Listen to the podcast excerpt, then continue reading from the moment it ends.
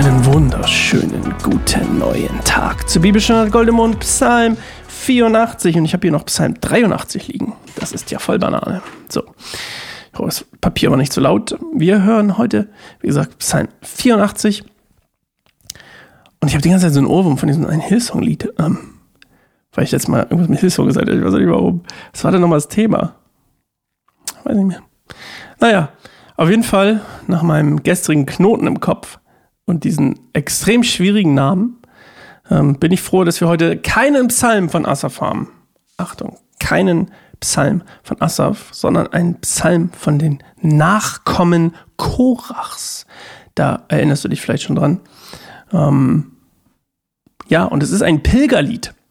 Und die Pilgerlieder, das weißt du sicherlich schon, die stehen eigentlich nämlich zwischen Psalm ähm, 120 und 134.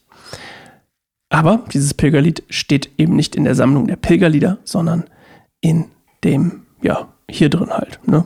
Weiß auch nicht, wie man das hier nennt. Einfach Psalmbuch 4 oder so.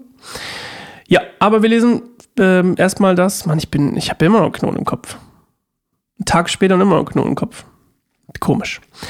Naja, Psalm 84, wir lass mich einfach, ich bete einfach noch und dann hoffentlich ist der Knoten weg. Jesus, danke, dass du nicht nur Freiheit physisch schaffen kannst, sondern auch Freiheit, Freude, Frieden und auch einen entwirrten Knoten im Kopf. Danke, dass du das alles möglich machen kannst. Danke, dass es nichts gibt, was für dich nicht möglich ist. Und ich bete, dass du durch deinen Psalm, der in der Bibel steht, zu uns sprichst, dass du auch zu mir sprichst, der das vorbereitet hat und den schon dreimal gelesen hat. Danke, dass du zu den Leuten sprichst. Danke, dass du, dass du überhaupt sprichst und uns erreichen willst mit deiner guten Nachricht, Jesus.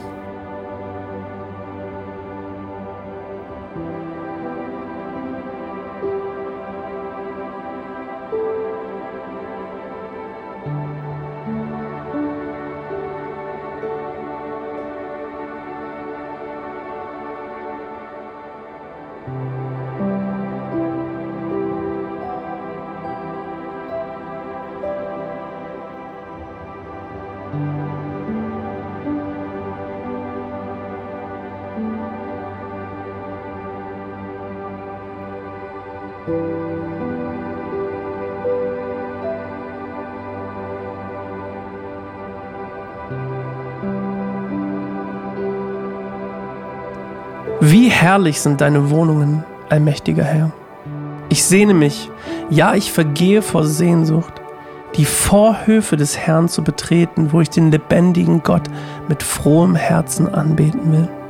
Selbst ein Vogel findet dort ein Heim, und die Schwalben bauen ihr Nest und ziehen ihre Jungen auf, nahe bei deinen Altären, allmächtiger Herr, mein Gott und König. Wie glücklich sind die, die in deinem Hause wohnen dürfen.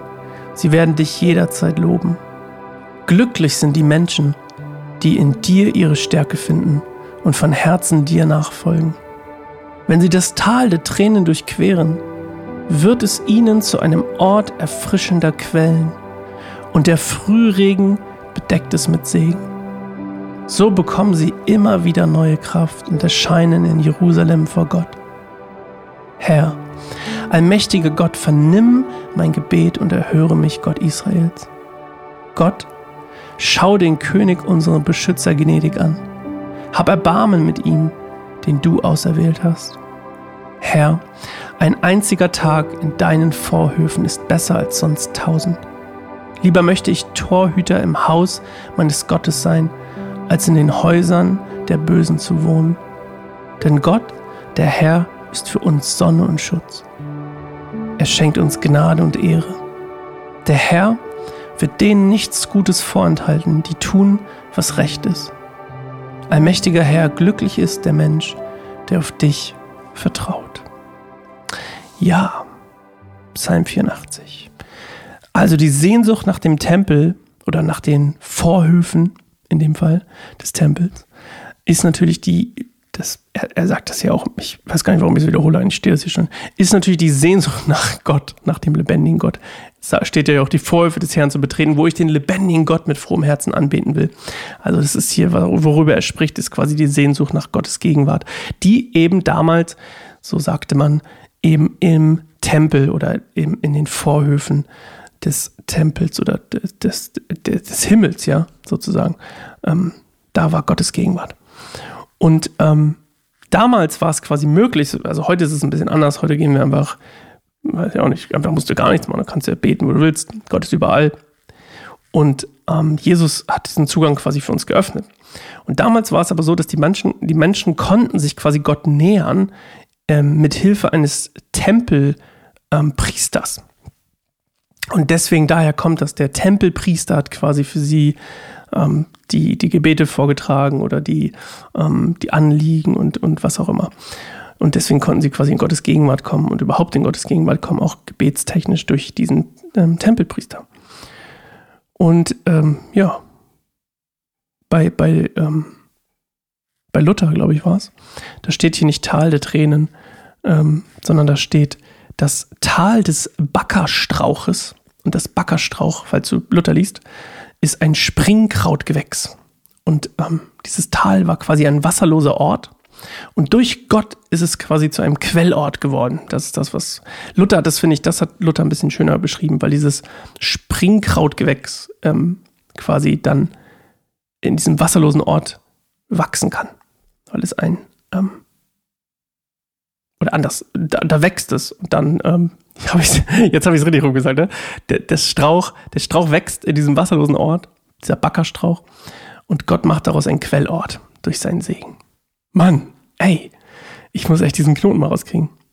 Da hilft nur noch ein Schluck Mate. Und dann hören wir uns morgen wieder ähm, zu Psalm 85. Übrigens, falls du dich gerade fragst, warum stellt Sascha keine Fragen mehr, über die ich den Tag nachsinnen kann? Das ist eine gute Frage.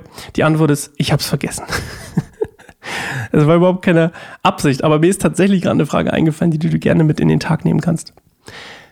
Es geht ja um dieses Tal der Tränen, dieses Tal der Dürre auch, ja. Gibt es ein Tal der Dürre, an das du dich erinnern kannst, wo Gott dich durchgeführt hat? Und dieses Tal ist wieder zu einem Quellort geworden, zu einem, ja, ist wieder Lebendigkeit reingekommen. Oder bist du gerade in einem Tal der, der Dürre und du weißt, Gott bringt Segen und Gott wird es wieder zu einem Quellort machen? Wenn das erste so ist, du bist da durchgegangen und Gott hat es wieder lebendig gemacht, dann würde ich sagen, ist Zeit, Gott zu danken in einem Gebet und Lobpreis zu machen. In welcher Form auch immer es ist, muss nicht mehr Musik sein. Gebet ist auch Lobpreis. Oder gehst du gerade durch ein Tal, vielleicht ist auch dann Zeit, Lobpreis zu machen und Gott dafür zu danken, dass er dich durchführen wird. Beautiful. Okay. Wir hören uns morgen wieder zur biblischen Goldemund. Ich bin Sascha und ich freue mich auf dich. Ciao.